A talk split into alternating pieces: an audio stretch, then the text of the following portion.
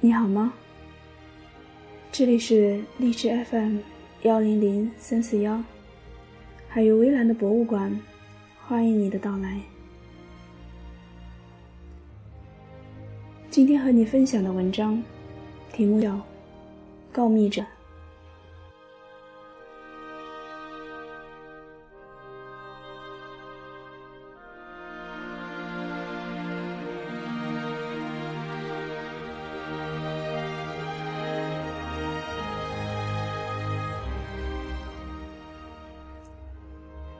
有回上课，大家学习访谈方法，便挑了个最简单的，每个人都有话可说的题目——童年。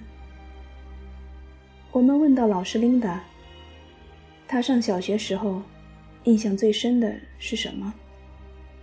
她说：“刚上学的有一天，老师上课期间有事儿要出去一下。”临走前，叫小朋友们不要动。结果，老师一走，就有小朋友闹起来。老师回来后，琳达便把这情况报告给老师。结果当天下午，老师让琳达留下来作为惩罚。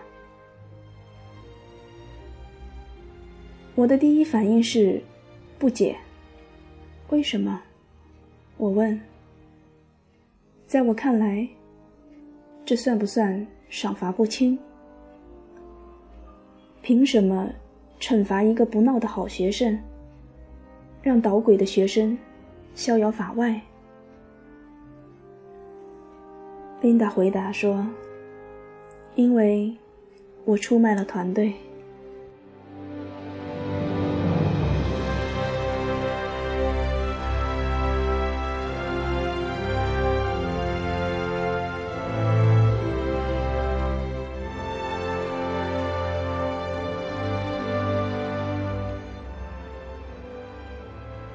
原来如此，我想到了一层，却没有想到另外一层。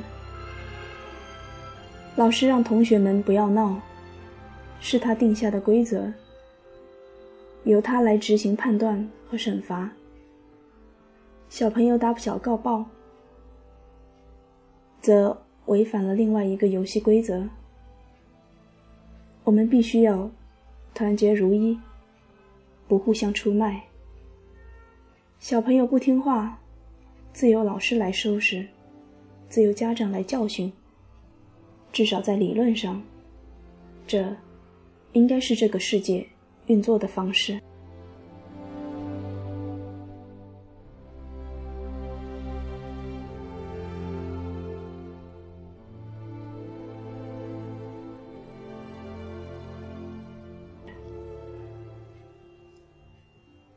其实我们自己小时候也是。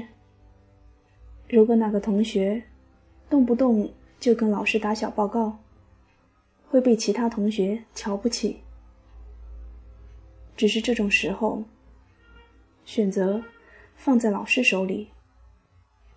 你是鼓励学生这种告密行为，以扩大自己了解的范围，靠信息不对称来实施自己的统治。还是你根本就把小报告踢回去，不让小孩长大，成为一个个特务、混蛋、长舌妇。风平浪静的时候，这样的小孩不过是传播一下流言蜚语；一旦到了文革这样的特殊时期，那就成了邻居、同事。亲人之间互相揭发、互相背后打黑枪的一幕幕惨剧了。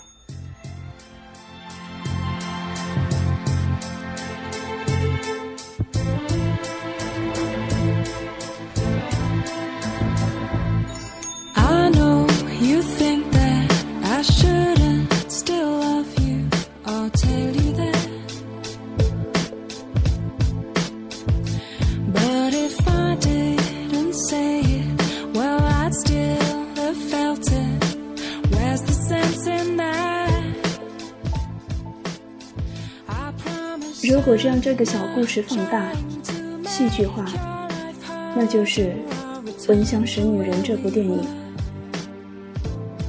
中学生查理见证了一件恶作剧：学校胁迫学生供出朋友。查理不想出卖朋友，却要面临被学校勒退的威胁。然而，选择出卖的美国人还是不少的。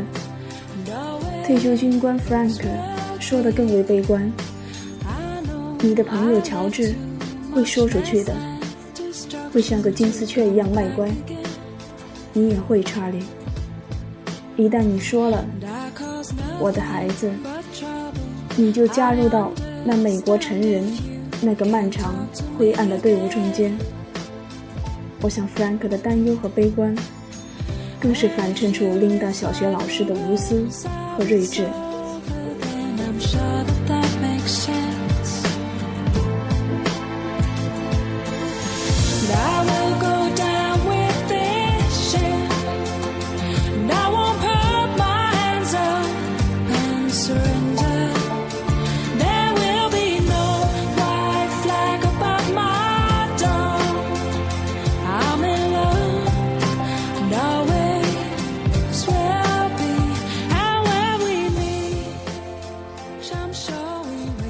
在中国，按规矩出牌的人反成笑柄，都想着通过投机取巧的方法达成自己所需。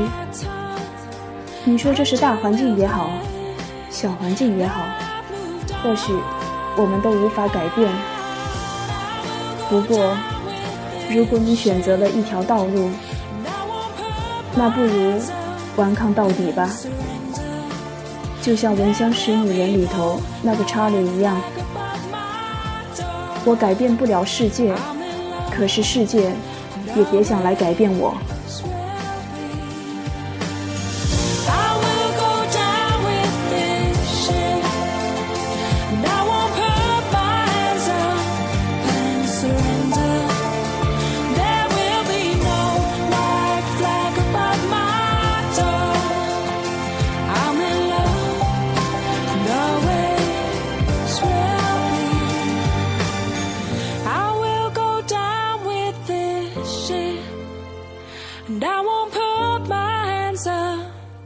and surrender.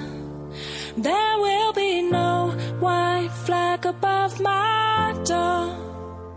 I'm in love and always will.